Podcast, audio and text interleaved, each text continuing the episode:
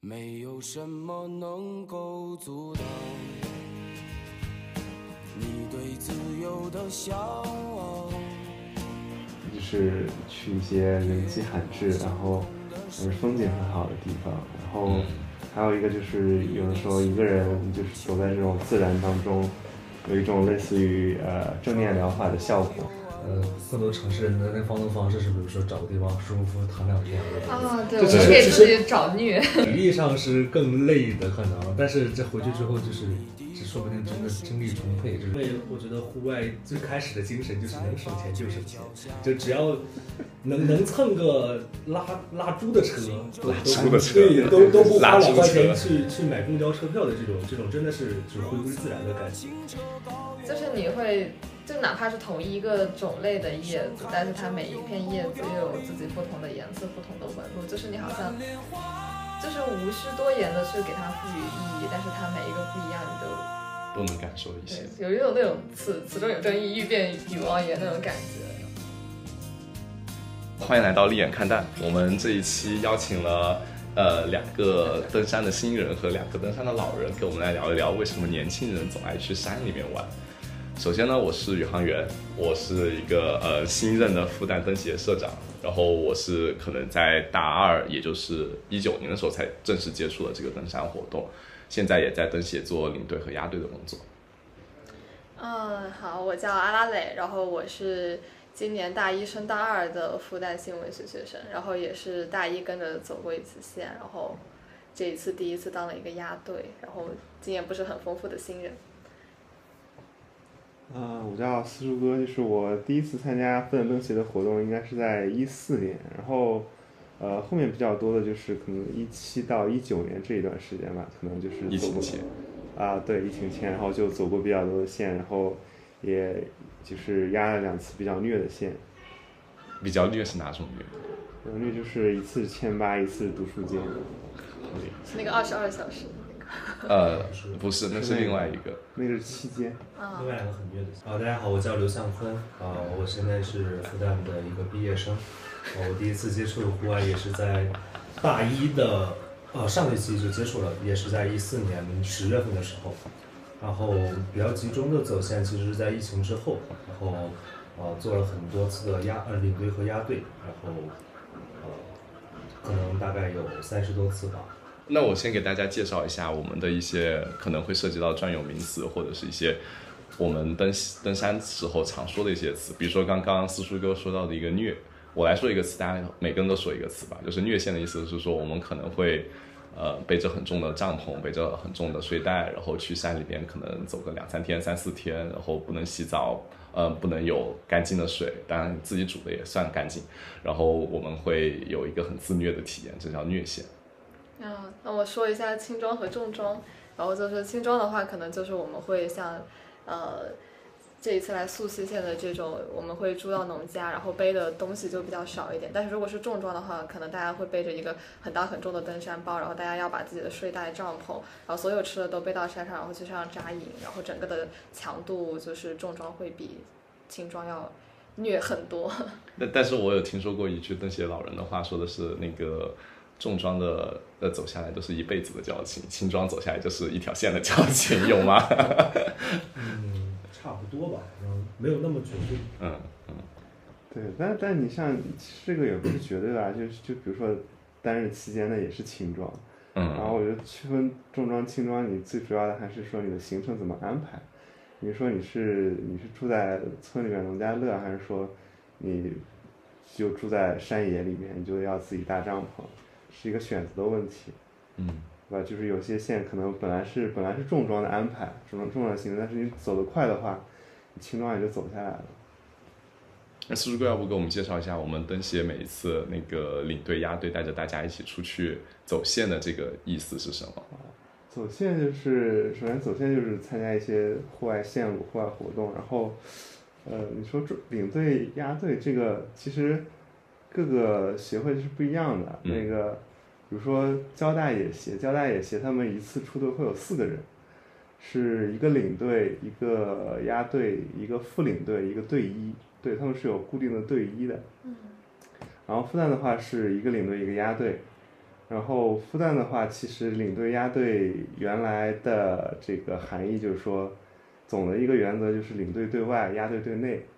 领队是负责一些跟外面打交道的事情，比如说司机啊、向导，然后包括领队啊这些事情。对，然后押队就是内部事情，就管钱，然后管人、管装备。然后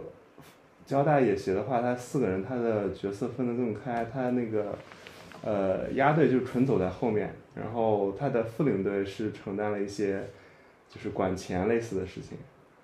然后你像侠客行的话，可能他侠客行的领队他那个含义又不一样了。侠客行的领队是他们每届是三个选出来三个人，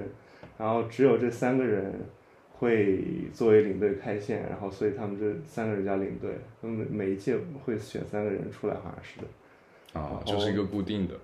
然后复旦的话就是一般就是领队压队，然后就大班开线这样。所以我们每次大概是多少人的一个规模出来玩？空空，要不跟我们简单聊聊我们这个年轻人出来玩的模式？嗯，我们一般情况下是选坐这个三十三座的车，嗯然后人数一般控制在三十到三十三左右，因为这个人数这个车辆的费用是其实是最划算的，而且这相对于整个队伍来说，人数也是比较合适的。呃，但是呢，少有的情况，比如说，嗯，可能特别火爆的线路，而且难度不是很高的，可能会上升到三十七座的车，只招三十七个人是为上限，因为啊，这个大巴车再大，可能就是五十多座了，有很多山路，我们要去的地方就没办法进去，所以就呃不采用这种方式，啊，最多是三十七座的。但是我也有可能，比如说一些比如很很虐的啊，嗯或者说比较小众的、难度比较高、比较危险的线路，稍微有一些危险的线路，可能会就是人少一点啊，选这种二十二座的车，甚至是十六人的。但是这样子情况下，其实是啊每个人均摊的交通成本会高一点。而且这个小车的那个车内的空间也是有限的，没有这种下面的行李箱，到时候就是会很挤。我记得之前就是我第一次走线，就是去江西婺源，然后当时是报名了八九十个人，然后我是很难很难的通过我的朋友，他是在宣传登协宣传部工作，然后通过这样的关系，然后帮我联系一下领队，然后让我强行加了进去，要不然的话，我感觉我根本都在八九十个人中没有办法被选中，就一个新手小白很难被选到三十三人的车里面，当时就觉得特别惊险，为了上车。其实也有更多，我记得有一次什么大屿山岛，大屿山岛那边交通比较方便嘛，然后啊有有四五十个人的大车过 去，对，刚刚四叔哥提到了很多，就是像侠客行啊这些的组织，然后大概它都是一些 base 在上海的一些户外活动组织，可以坤坤给我们大概介绍一下这些。哦，就是就简单聊聊他曾经的，就是创始在哪个学校或什么就好，因为这就是一个简单呃。其实我也的背不是景。特别了解，我也是可能听一些老人讲的，嗯就是上海上海户外高校圈一开始是从财大兴起的，啊比如现在大大家所知道的稻草人公司，嗯，然后那一批人在上财创建了这个稻草人户外协会，然后之后呃毕业了之后又成立了公司。他一开始是主做这个学生的户外啊，或者说游玩的项目的，然后呃很多学校的户外组织都是当时他们帮着这个帮助建立起来的啊，包括复旦登协，嗯啊，包括上外的云竹秀，啊呃，呃，包括上呃华政的侠客行，啊华东师范华华华东政哦华法华的东侠政客法行，政啊，华东师范的呃萤火虫，啊，然后但是之后从他们开始更商业化了之后，呃，就跟各个学校社团的这个关系就分离开了，所以就每个学校在做自己的这个户外活动，啊、每个学校的协会也有自己的风格和一些就是呃自己的规定啊或者规矩，啊、就是特色当时还是比较明显的，啊、然后再之后可能其他学校有。这个方面兴趣的同学也都相应的组织了自己的协会，比如说上大竹浪，然后上里的蜜蜂，呃，还有像东华的这个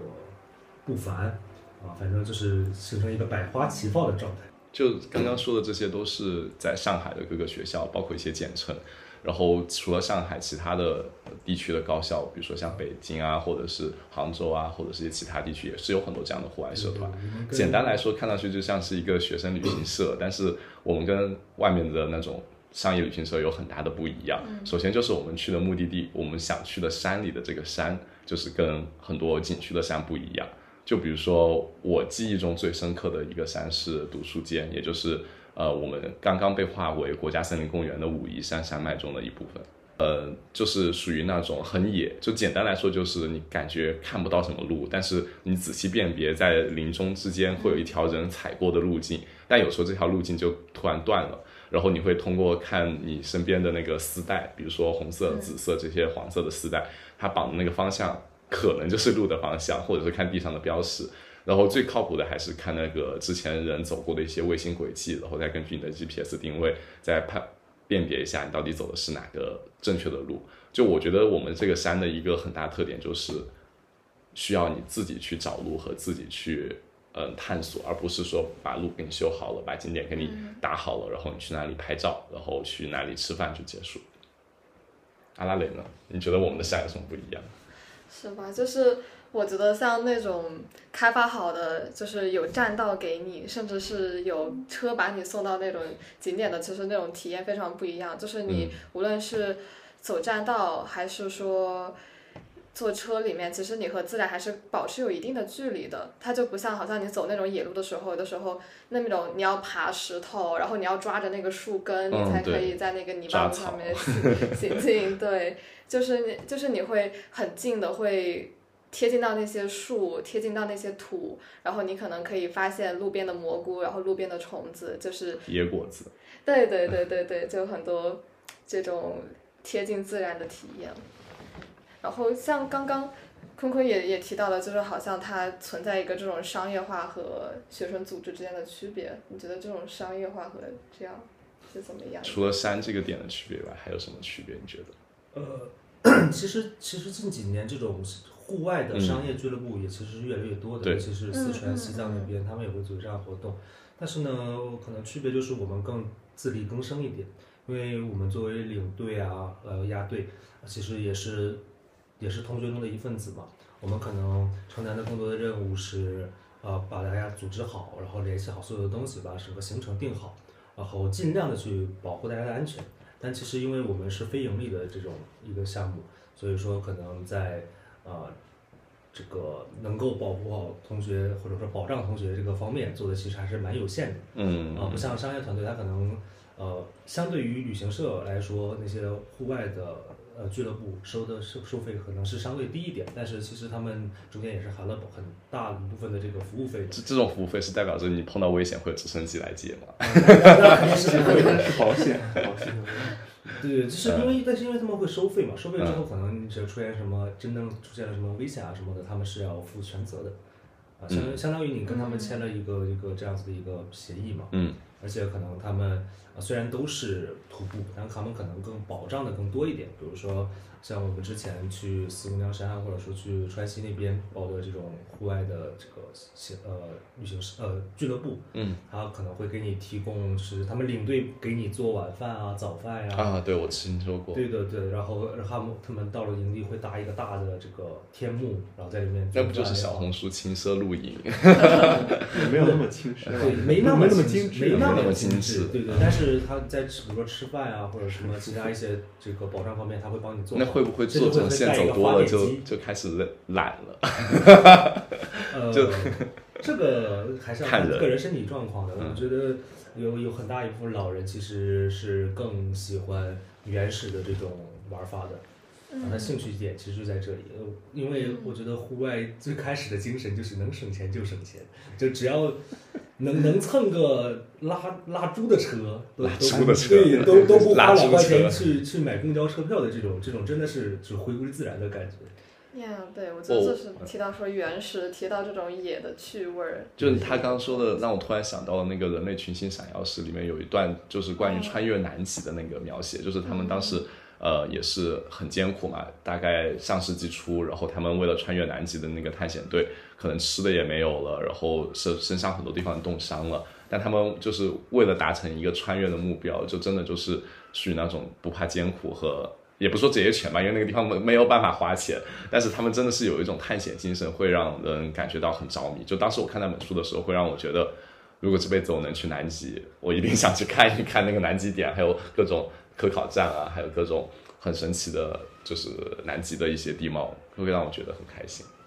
但是感觉那个就太极限运那动个了，真的是我算我极限，我觉得我们们这个种不算这。种学生社团的户外活动还是相对嗯安全很多，然后嗯，对，是没有那么那个什么。而且因为户外，其实我觉得还是有一种就是呃不确定性，就会嗯会遇到很多状况，比如说天气问题也好啊，或者说嗯嗯啊呃线路，比如说这、可能前面后面的人隔得太远，然后走岔路啊这种情况会发生。那虽然我们领队会呃负更大的责任去去帮助大家，但是可能有的我们没有办法就是掌控所有的东西，而且所以我们的队员有的时候也要互帮互助嘛，然后去应对各就是齐心协力应对各种困难。我们讲一个，就是你在登山那么久的这个历程当中碰到的，跟你预料之预料的时候相差最大的一件登山的经历吧。就比如说天气这种，就算是已经算是差别比较小了，我觉得可能还有更多的，我觉得预料之外的事情让你发生，然后你是怎么处理和应对的。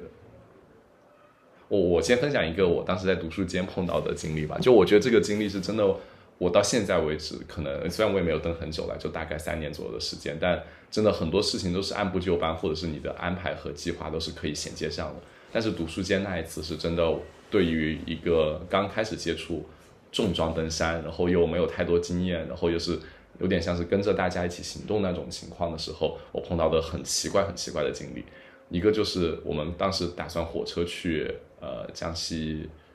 江西那边，然后结果火车因为暴雨晚点了七个小时。就是对于一个登山来说，其实如果你是去玩七个小时，当然无所谓了。但是对于登山来说，你的行程安排和你的路线，甚至你的营地，可能都会因为这七个小时而改变。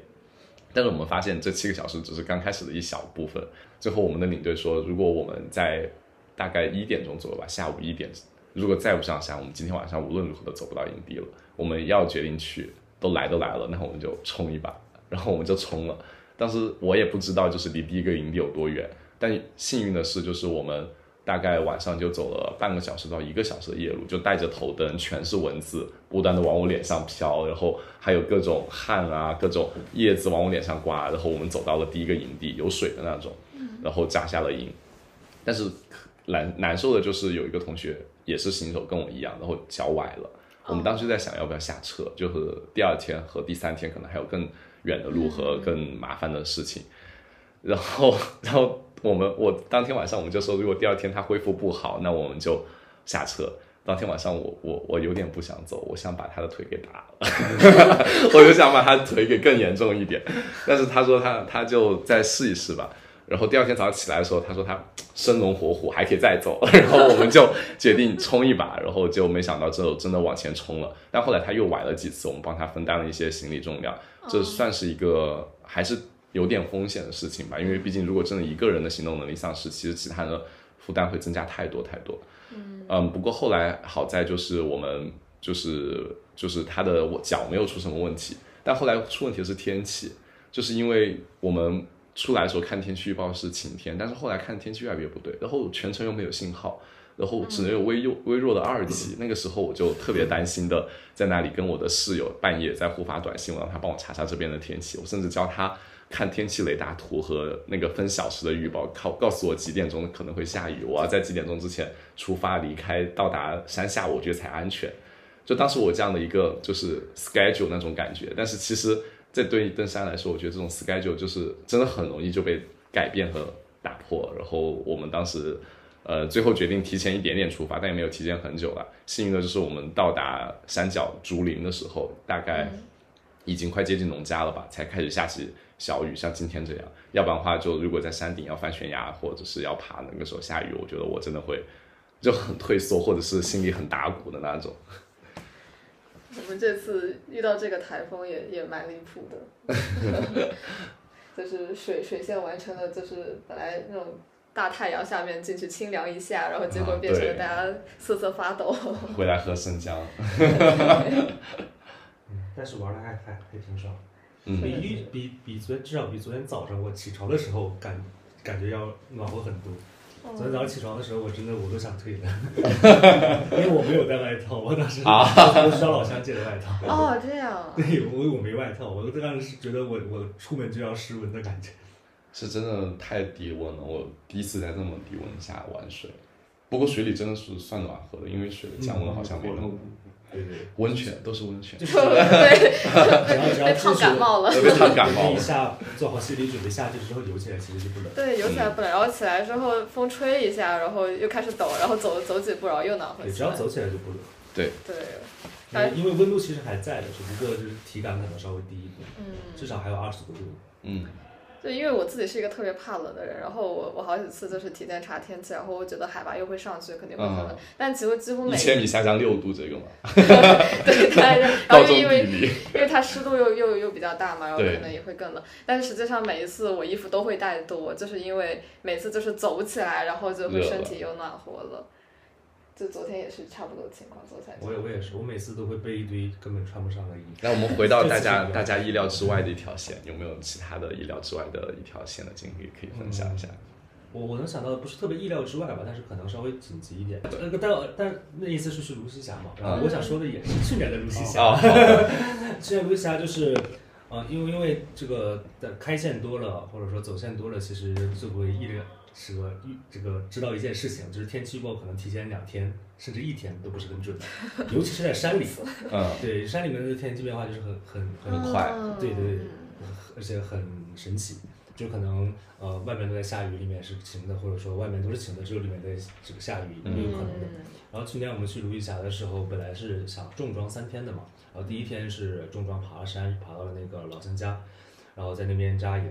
但是呢。我我全程就一直在盯着天气预报，因为那个时候还是有信号的有信号啊，对，一直在看这个呃云图啊什么的，然后呃，当时走到的时候，发现第二天还是小雨，就是就是小雨的话，因为大家是水线嘛，就是还还 hold 得住，而且当时线上的呃老人啊，经验比较多的人也比较多。但是呢，晚上吃吃饭的，再看一下手机，明天变成什么中到大雨啊什么的，这还还是什么雷阵雨啊！嗯当时就，我当时是小明姐的压队，然后就跟小明姐说，然后我们就商量一下明天到底怎么办，到底能不能走。实在不行的话，如果因为如果真的雨很大的话，涨水那可能比较危险，我们对就要下车了。嗯。然后我们就决定，呃，最后然后把那个老乡向导都叫来，我们几个商量了一下，然后说决定看一下明天早晨具体什么情况。嗯嗯然后因为呃，如果说这个明天早上天气预报，甚至或者当时下雨还是很大的话，我们就立即下车啊。如果说感觉呃雨不是雨势不是很大，水也没有怎么涨，然后包括看天气预报也没有怎也没有变化对嗯降雨量不大的话，我们就继续啊把我们的重装包就是就是雇一辆小车，把我们所有的重装行李都都拉下去。然后我们因为当时都穿了救生衣嘛，嗯就准备每个人呃挂个塑料袋，带上中午的吃的，我们就嗯一路抓紧时间，然后一路飘下去，然后一天就到达那个走完之后之前预计两天走的这个路程。嗯，然后但是多少呢，公里啊？呃，公里数还好，其实因为它啊是一个水下水水线下对对，嗯但是我们是顺流往下的，就是可以在飘、水在飘着。从来没体验过。这个这个地方我感觉也是是比较独一份的，但是它就是比较远，就是其实是很很麻烦的一个地方。 OK，嗯啊，然后呃，因为那个那个农家是没有车的，因为那个也在山里了，那那边就只有个两三户人家，然后我们还要提前预约车，就明天早上上来，就说把先把这车预约好，反正他先上来。如果说呃下雨，我们就把包装上去，然后我们也轻装走下去，这样嗯快一点。然后如果不下雨的话，我们就正常把包运下去，我们从水路下去。然后当时还很有仪式感的，哦然后我小明姐还有向导，我们三个干了一杯，就是说这个明天浩大家了。 但是呢，然后结果第二天早上起来，竟然没有 下雨，但是呢，天气预报呢，就是没时变，呃，时变时不变，啊就是比呃这天气要比前一天的那个预报降水量小了，但是感觉还是也有下雨的嗯对可能，还是下的，我不是说可能，就是大概率会下啊雨。大概率会下。对，然后我们就是就是最后也也参考一下大家的意见，然后反正最后决定就是把就是轻装还是要这个顺流飘下去啊。然后当时路上就是重点就在于我们其实下雨了之后，它真的没怎么下雨，然后就是一天很安全顺利的到达了这个山下。嗯，对，然后当时其实也是台风天，然后其实还是有一定危险性的，就是当时要一一一直看手机，一直在在想到底怎么办怎么办，因为那年的去年的这个呃端午的时候，呃，因为宁海那边不是也有人被困住了嘛，然后我们其实还蛮幸运的，哦我觉得自从成都山洪那个事情过后，就是很多点都在整治，然后还有就是这些水线，就是溯溪啊或者这种玩水的地方，就是他们可能有些政府的要求会更严格，对对，就他们可能会更担心大家的安全之类的。就我原来还害怕，就是这些水线可能渐渐都会就是被清退，但其实发现还好，就这个事情没有那么糟糕的影响到就是这边的一些玩乐水的。太多了，其实对对对，管管不了。了，管不过来那么多而。且当那个，我觉得它最主要是那个那个槽是一个泄洪的沟，啊，对对对它，那是个不是自然水域，呃，不是，就是它是一个，是它是一个，，但是就它是人工控制的那种，你知道吗？它就上是游有个水库，啊水库对嗯有的时候会放水，对它然后放，放而水且它大它对它已经标识了很危险的呃对地方，但我们这些它上面什么都没有，它可能自然香水其实对对，对，我就这个意思。除非是对特别大的话，很难形成那么大的水域。嗯嗯你嗯，看，包括昨天其实一直在下雨，然后我们不是下山的时候发现那个水位已经涨了嘛，但是它它虽然涨，但其实它水流并没有扩大很多。嗯，如果是暴雨可能会快一些。我感觉上海这一片好容易受台风影响，就是感觉昨天就是一开始我们今年只有这一次，啊哦是 吗今天这个天气比较特殊，对，一开始就因为台风从浙江换到了安徽，然后就是本来安排着今天的蝴蝶谷，然后忽然昨天晚上政府又给通告说禁止进入，然后又临时取消，今天在这里摆烂。哎呦，这个这个没有办法，也还好不可吧抗力。。对，这个确实涉及到一些就是可能和监管相关的东西，就是嗯其实我们走的很多地方都是名义上都是自然保护区，然后对呃就是包括你本身就是就是自身去冒一些风险的这些行为，可能嗯以前可能管的少，但是后面怎么弄不好说，感觉。反正从娱乐角度来看，就是国家确实也不支持这件事情，无论是政策还是对法律方面，。就是、嗯会有一些风就是险你。其实你对自自担风险这个事情中它，国很少有这种官方承认可以给徒步者去的地方。对，我觉得我去国外的时候就能明显感觉到，就是他们的各种道，就比如说他们的，呃，就是给游人走的道和给科学家走的道和给就是不一样的这种人行设计的道，他们会很明确的标识，然后哪些部分的蘑菇可以采，哪些部分蘑菇不能采，然后这些都会有很明确的界限划分。然后我觉得在这里就很多都是灰色，就是他嗯哦也可能设了个告示牌，但是他也不一定管你，或者是他没设告示牌，但是他要管你，就是会很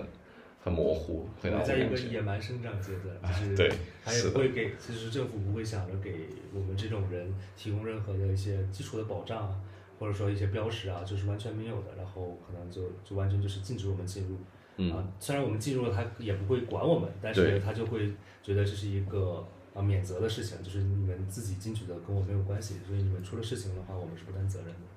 嗯对，就是你像读书间的话，读书间就是我觉得特色就特色在于它的禁区全全程全程无补给，啊就，是它其实全程它都是没什么，没有什么，没有什么没有什么是完全没有人人烟或者完全没有人定居的地方。哎，说到这个没有人定居，就是今年我去我去川西走线的时候，就是我当时以为我走的是一段无人区，结果没有想到它是那个藏民的夏季牧场，就那里特别多的小帐篷、大帐篷吧，其实就是牦牛帐篷，他们在那里放牧，然后也是没有信号，但他们每天过的生活特别有意思，就是早上起来给牛挤奶，然后牛吃草，然后晚上他们把一些牛带回来，呃，就是小牛，他们会把它牵回来放在家门口，因为害怕它们走丢还是怎么样，然后就继续挤奶，然后每天就日出而作，日落而息，哦在水 水源很丰富，然后山又很好嗯看的那些草原的地方，还挺有意思的。对，我觉得这种真的野生发现，你是真的是纯正的当地的那种对文化，感觉啊纯正，像反正感觉云南香格里拉那边，就是他们会有那种想让你感受到藏民文化的地方，然后他带你上那里，然后让人家给你做一套传统饭啊，但是啊就甚至那边会嗯有就那旅这游里项目呢藏装换装，对，然后最最离谱的那种，还有就是什么一个藏族老人在那里，然后你花钱去和藏族老人合照啊，然后给给或者给太假藏老了人，对那种全就是是旅游项目。所以说就是山对大家的吸引力到底在哪里呢？就有像我刚刚说的那种，就是很纯粹的那种惊喜的发现，或者是说对于这种文化和民族之类的一些感受，就是它是没有像这种商业化的被变相的或者是被扭曲的这种，但是对于对于我来说，我刚刚说的那种就是对我很大的一个吸引力，一个是惊喜，另一个就是和当地自然和民族人文的一些很深入的接触。对你们来说是这些因事，为我们走去的地方都不是景区嘛，嗯，那可能比如说这种几天的线，中间要露营的，然后中间碰到比如说藏民或者说村民，其实它是很淳朴的，对嗯就是人与人之间的交流就是更更纯洁。你有被当做过藏民过吗？我有被我有被非藏民当做过 藏民，因为我的口音确实也没有办法改变，我对于方言学习没有任何天赋。啊 对，然后反反正就是遇到那些老乡啊什么的，就是就是真的很民风淳朴，然后你们嗯可以真的是比如说聊聊各种呃这边方面的这个风土人情也好啊。可能他会也会很主动给你提供帮助，比如邀请你去吃个饭呀、或者说在他家的这个院子里搭个帐篷啊，就是很原始的一种交流状态，而不是说像景区一样，你做点什么事情都要跟人家谈价格。嗯，嗯，是的，是的，而且我觉得不确定性其实是一个很重要的点，就是它可以体现在我们前面谈到的那些意外，无论是天气啊或者其他的。而另外呢，也就是我们这种野的野味儿、原始的趣味，就是在于我们会去发现这些意外之外的东西。就是我刚刚提到这种类似本土村民文化的，我之前去哈巴的时候也是，当时。认识的一个本地的那个向导，他名字就是叫做阿里，然后他自阿己里对嗯他，他是一个彝族的小哥。然后当时去的时候刚好就是火把节，然啊后对，然后七月中，大概哦，好像是吧，因为太久远了，是高中的事情。然后就，然后当时就是呃，因为认识朋友的家长认认识那边的一个类似村长一样的存在，然后他带真的我们带着我们去那个呃村里面就感受火把节，对，但是但是他们那天好像没有大火把，好像也就大火把已经结束了。然后就我们白天登山，然后下来晚上已经很晚了，然后就只是去那几家做客。然后但是他们就是就真的普通话也说的不是很好，哦但对，是是的，对但是就家里面就是。就是就是就是那种藏藏民的那种感觉，然后进去每一个都很热情，就是我们大概去了三家，然后每一家都给都你准备丰盛对菜席，一定要给你现场搞一盆一盆羊肉给你吃，吃不完怎么办？ 能 走吗？兜着走，真的吃不完，就是我我们几个又是女生，然后要啃那种很膻、很那种原始的那种羊骨头，啊然后但是又非常的盛情难却。他是们的那种就在家中间有一个那种火炉，对那种锅炉，我也嗯不知道他们具体的那种操作，反正就是那种生生火，然后给我们搞一盆羊肉，然后让我们三个女生把那一盆羊肉吃完，然后反正就是，对，然后那个彝族小哥还教我们会教了一些那种舞蹈彝语。彝语，对，就教嗯我们唱、唱歌啊什么的，反正还蛮有意思的。思叔哥呢？你觉得山对你的吸引在哪？嗯，为什么老想来找我我我个人来说，一个就是觉得这个就是去一些人迹罕至，然后呃风景很好的地方，然后嗯还有一个就是有的时候一个人就是走在这种自然当中，有一种类似于呃正念疗法的效果。正念疗法？对然后啊你就是你你也练正念吗？呃，了解过一下，我嗯没有正式这样，我就是觉得好像就是能够暂时的，嗯就是只专注于当下，然后嗯专注于当下，当下自己的状态，然后周围的这种环境，然后好像就是获得一种平静吧，或者一种嗯调节。我觉得你讲话就会给人一种平 静，嗯，对，就不会有很大的起伏就。是经常练正念的人吗？就相对于我身边的很多同学喜欢，比如说看视频啊，或者剧本杀呀、或者是一些城市内的逛展啊这些活动，我觉得户外给我的那种体验就是跟这些都不一样，然后而且对我的吸引力是最大的，它会让我觉得我能全身心的跟自然产生一些连接，像刚刚思竹哥说的正念，或者是他的一些对我自己和身边环境的观察，看看植物，看看鸟，看看蘑菇，看看一些天气，甚至有时候在山里待久了，就会你会自己感觉到天气会不会放晴。虽然我昨天断言说会放晴，结果一点都没有放，这该死的台风。嗯，对，就是还还有一点就是，其实有的时有有有那么一段时间嘛，就是我对重装就是走线比较热衷，然后其实那种那种时候就是会给给我一种感觉，就是就是自己就挑自己战一个人，然后靠着背上这些东西，我可以自给自足，然哦后就是好像有一种嗯很自由的感觉。哦对吧？就是， 但是但实际上也是一种错觉了，因为可能你最多也就自己待个两三天，这样出来了。是，就是我我重装有一种，就是现在我的重装有一种错觉感，就是我需要告诉自己，我要在哪一天我才我要回来，我才有信心走完。如果我说我不回来了， 我要流浪了，那我可能真的就没动力走好多东西。 就是有一种你自己出去探险，但是你总要知道自己会回回到城市，或者是回到一个舒适圈的那个时这嗯候取，决于你包里装了多少天的吃 的。吃太久也会腻。因为我感觉城市里面那些很多活动，就是怎么说呢？它设定好了一个标准化的套路在哪里？我嗯感觉就是无论剧本杀那些，就是我会有一种，我参与之前其实我大概会知道就是怎么怎么怎么样，然后，呃，就是它那种所有和商业运作的，它好像都会有一个标准化的模板，然后嗯，你麦套进当劳去一。样的感觉。对对对，但是到山里面就是会让人觉得每一片叶子都不一样，然后每一只鸟都不一样。哎，今天早上说那个雨打在竹竹叶上、松叶上和其他叶子上都会不一样的声音，因为这边松那个竹林特别多，所以它那个声音就真的很不一样。尤其是竹林摇曳的时候，那个声音也很舒服，听着。对，然后这次捡到很多蘑菇，也都是不一样的蘑菇，都不能吃的蘑菇， 然后走几百米啊，就是都不一样，就是就是你会。就哪怕是同一个种类的叶子，但是它每一片叶子又有自己不同的颜色、不同的纹路，就是你好像，就是无需多言的去给它赋予意义，但是它每一个不一样，你都都能感受一些。对，有一种那种此此中有正义，欲辨与王爷那种感觉。然后，嗯然后每次就这样沉浸在山林里面，然后，然后每次回到城市，就会有一种做完梦，然后又忽然回到现实常规生活，然后对，每次在车上的时候，我就开始在重新适应，重新适应即将到来的生活，比如说要上班、上学，要去处理城市人的一些关系，而非在山里面，我只需要处理跟我身边的朋友和跟自然的关系。就它真的会给我很不一样的那种压力感。 我觉得在城市里面的话，真的会有一点就是面具或者是那种嗯难受的一些感觉吧。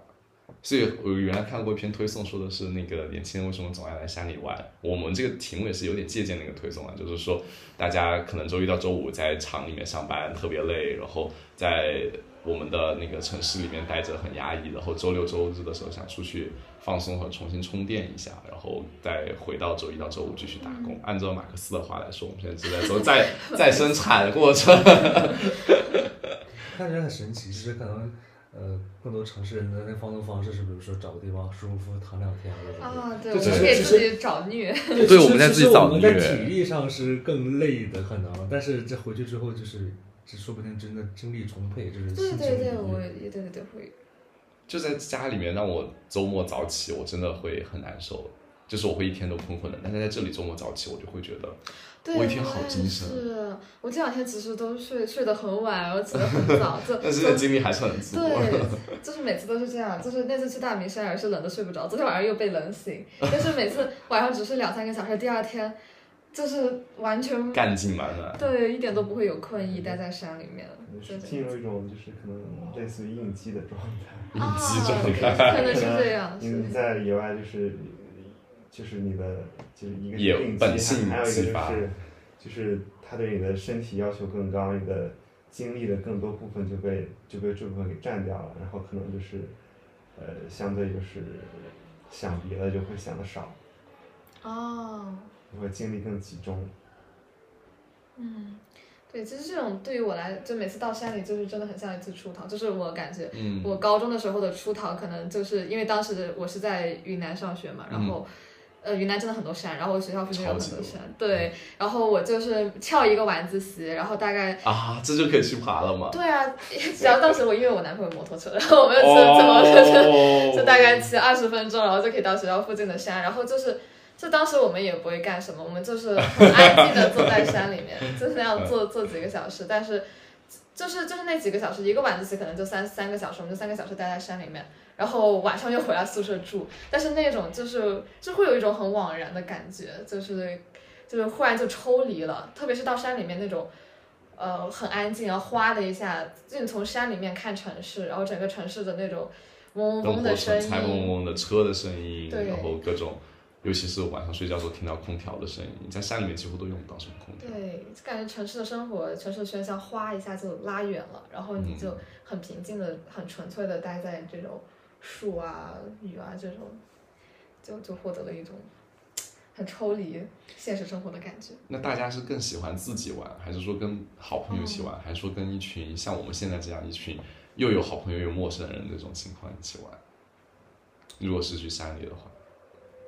嗯，我觉得都需要有。都需要嗯有。对，如果一条线上完全不认识任何人的话，我会嗯感觉、也会感觉到有一些可能恐惧感啊。这是或我者说第一次走走线的时候的感对我受。我当然我第一次的时候也是这样子，但是现在因为走多了嘛，但虽然走了这么多，但如果说面对一条线上完全不认识的人，因为你不知道你该跟谁交流，嗯这个是蛮呃是每个新手都会遇到的问题，包括老手可能去到一个新的环陌生环境里也同样会遇到的问题，所以说还是要有朋友，但是呢，如果是都是老朋友的话，其实嗯也会比较乏味，因为这些老朋友其实在故城事市都听多了而且而且在城市里面也会经常见面，就是你会有种感觉，为什么？就我在城市里可能啊，周末去他们家喝一个酒，对啊呀、然后就能见到的人，为什么我们要非要再爬到山里，然后再还是跟这帮人一起喝 酒呢？可能需要一些是是需要认识一些新人，然后了解一下他们的故事，听听他们的生活，然 嗯，后对可能会再建立新的友谊啊之类的。嗯对，我觉得两者都需要的。是的，我会感觉其实每一次走线，说是复旦登线，但其实会有很多不同学校。嗯然后不同年龄段，然后对不同专业的人， 然后而且就是莫莫名好像大家一起登山会有一种莫名的连结，然后莫名的情谊，就是大家好像登对，它是一一个特定活动下的一个，就是嗯这种感觉。就是就是即使你们才认识一天，然后你们天天走完线，然后昨天晚上大家就就就昨天晚上真的聊得很坦诚，然后就、嗯就是真的都 昨天聊到了三点，对，昨天聊到三点，我回我我早上醒来的时候，发现旁旁边的那个呃，我室友已经睡睡得很香，我晚上完全没有听到他回来。我我是觉得，就是如果是登山的话，我是没有办法一个人的，就是我明确感觉到，哦我如果一个人背着包，或者哪怕是轻装或重装，我都会觉得，虽然我可以跟自然和和产生很强烈的联系，同时我也不需要顾及到其他人，但是我还是会觉得没有人能分享和没有人能陪伴的时候是是不够完整的。对我的登山来说，我觉得我需要有一个呃，大家有相同爱好，或者是大家能聊聊天，大家能解解闷，能能在一路上克服一些，就是比如说累的时候、无聊的时候和呃坚持不下去的时候，这些能给我一些动力和陪伴。呃，我跟朋友出去玩和跟陌生人或者是刚认识的人一起出去玩，我会觉得。就是，如果是像我们复旦登协这样，就是招来的一大批人，我们其实有很强烈的共性，比如说我们可能有呃一些相同的爱好，或者是有一些很能聊进去的话题，专业呀、或者是一些未来啊，或者是一些自己的人生趣闻啊，这些事情它都能给我产生很强烈的呃联系感。但我跟其他的组织一起走，比如说完全的一个商业组织的时候，大家来自五湖四海，来自不同的工作的时候，大家其实刚开始会很拘束，同时也会很难找到一起能聊进去的话题，然后也不会像走完一天过后，大家真的就像我们昨天晚上那样可以聚在一起。如果有篝火的情况下更好啊，就是可以聊聊天，可以喝喝酒，可以把自己的一些很坦诚的面给别人就是交流，我觉得这是很难做到的。但是是的像是的是的学生社团啊，或者是这种我们学生的这种线路，就会有这样的一个特色。是的，我也觉得就是我感觉好像大家来这种喜欢户外的人的性格是有一定的那种。共性，共性，也不是要说一个刻板印象了，嗯只是只是我会感觉好像走线的时候大家都都挺 open 的，嗯就是他、大家都不介意和陌生人聊天，然后嗯，就是会互相给予很多的帮助吧。而且而且我会有一种感觉，我觉得学生社团的线，它其实更不在意你本身的这个身份啊之哦类的。嗯对因为因为虽然虽然现在有很多已经毕业了的同学他回来走，但是呢，无论从经济方面也好，或者什么社会地位啊这种，就是嗯对这种不会那么比较俗的物质和对，现就实很。模糊，就大家都是一个就对来走线的一个过程。万一我们这条线就有大佬呢？可以对抱一啊有的时抱候。 是，有的时候会真的有的。啊，有的时候会真的有，比如说真的会有富婆呀，或者说什么年薪啊，我知道有一个富对啊婆，是不对是？啊是不是我跟但是他还但是走跟过我几们是一次？样 的，吃在吃一样的东西，住一样的住帐篷啊这种啊对但是可能呃，比如说更成人点的线路会就会比较明显一点，尤其是可能有就住的好的会住的很好，那倒也不是，但是你从他他主要是他谈吐他从这个交谈，比如说聊天的过程中，他就会能显露出来，就是会会显露很多出来，尤其是可能不是年纪比较大的，比如说四十多岁啊这种，嗯三三四十岁，这可能大家所谓的可能就说教意味会很足，就会就会让人觉得就是聊不到一起去或者怎么怎么样。但是呃在我们这种环境里面是不存在这种问题的，就嗯我觉得横向对比其他学生社团，我觉得比如说我在那个团艺，我们大家可能就是团委艺术，呃学生团学生艺术团，学生艺术团啊，对，呃，就是大家也都都是玩的很好，大家都一直热爱艺术，然后大家也会线下的有团建，但是嗯嗯可能我们的 topic 聊天的时候就是聚焦于我们一起做的项目啊，啊然后一起感兴趣的艺术。但是我会感觉灯协这个地方，大家会很坦诚的聊自己的生活，然后聊自己的兴趣。就是就是很喜欢昨天晚上那种故事分享环节， 而且而且没有发现，就是这种其实，嗯，就是喝到很开心，喝到很晚的时候，其实大家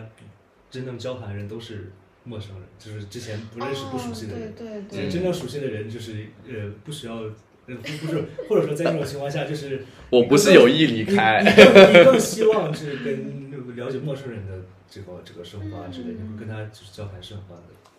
对对对，而且大家都很 open，大家那种，嗯所以真的就是一个相亲协会，哎我们真的好多次就是有走完线回来成了的情侣，就我觉得在我其他参加的活动里面，就是成情侣的，就是真的不太多。但是对于一个这样的线路，就短短的几天或者是十多天，那真的就就可以成。这个这个我没有经验，我走了四个到现在也没在线上碰过。哦我我也们这个人， 这个这个还要要四十个来讲。首先就是你会，就是有一个机会去去社交嘛，然后嗯去对认识一些人，对吧。然后另外还这是个志同环道环，合的人，因为这个环境也是一个跟日常生活可能不是很一样的一个环境，在这个特殊环境下面，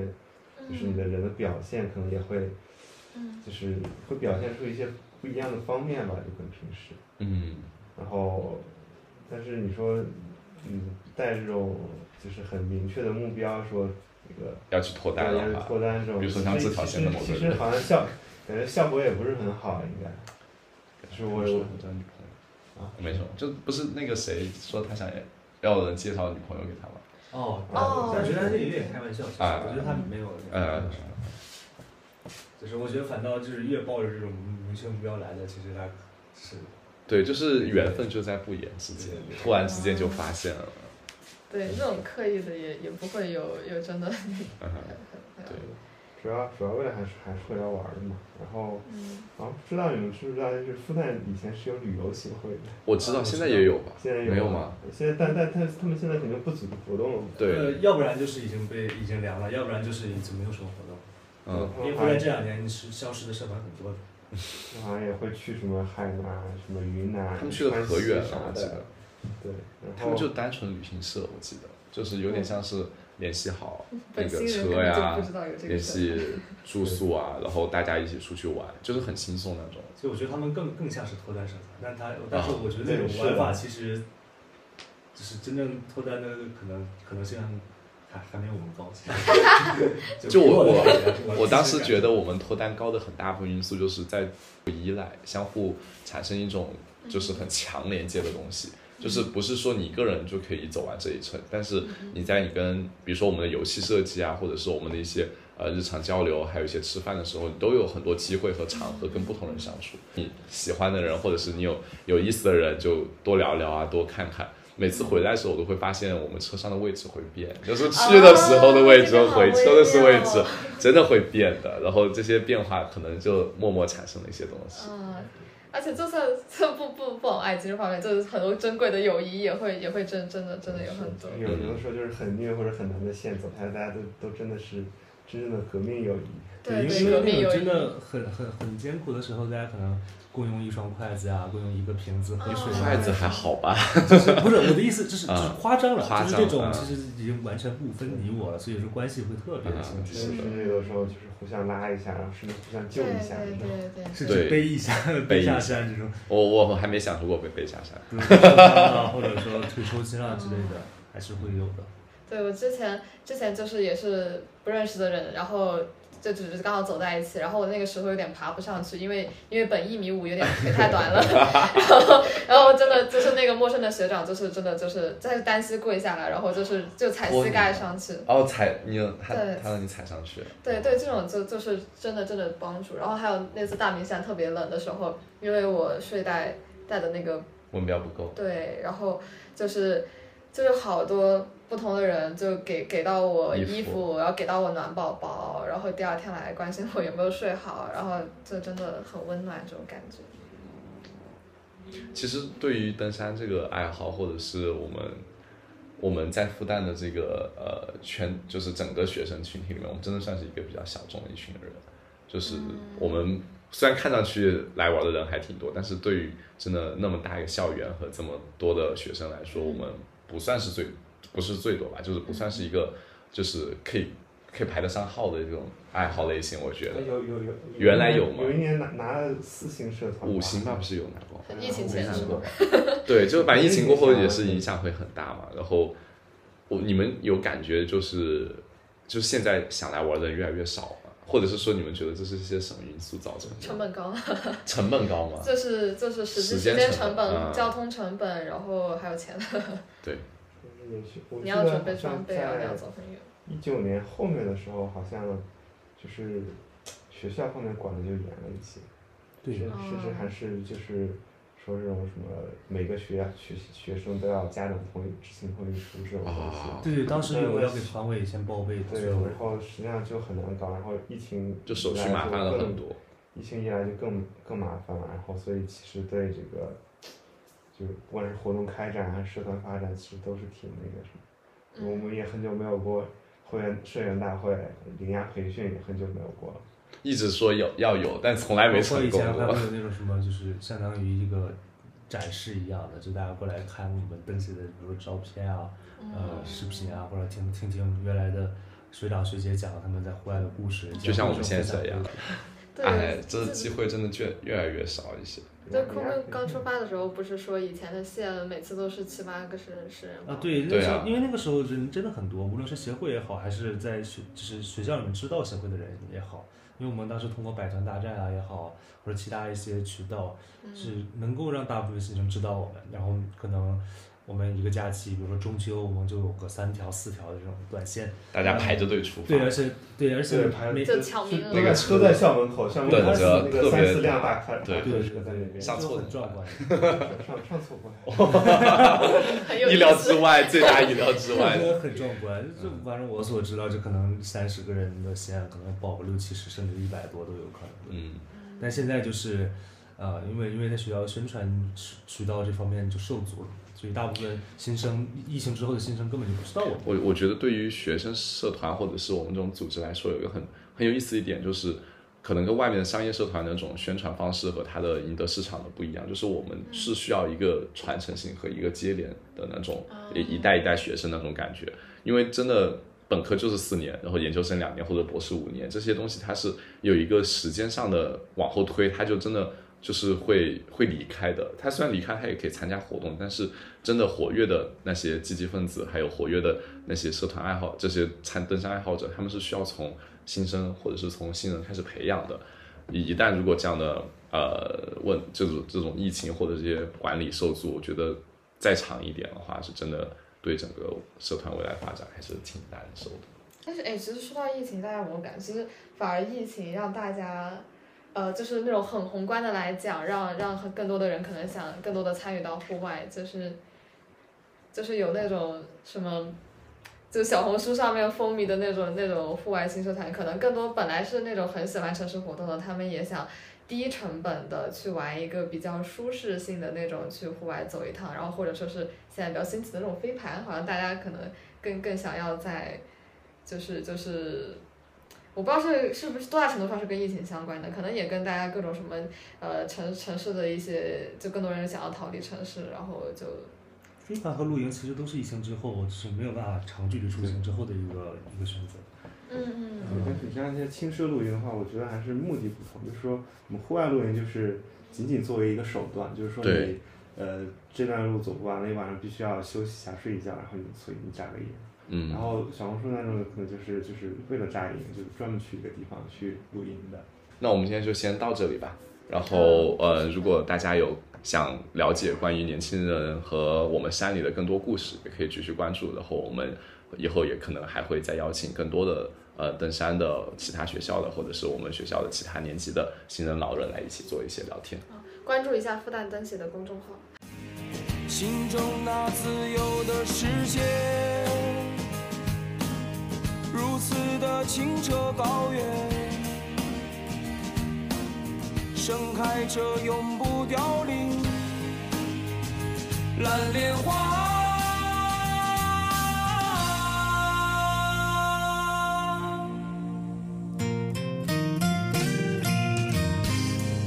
所以真的就是一个相亲协会，哎我们真的好多次就是有走完线回来成了的情侣，嗯喜欢的人或者是你有有意思的人就多聊聊啊，多看看。每次回来的时候，我都会发现我们车上的位置会变，就是去的时候的位置啊和回车的时候这个好微位置妙哦真的会变的。然后这些变化可能就默默产生一些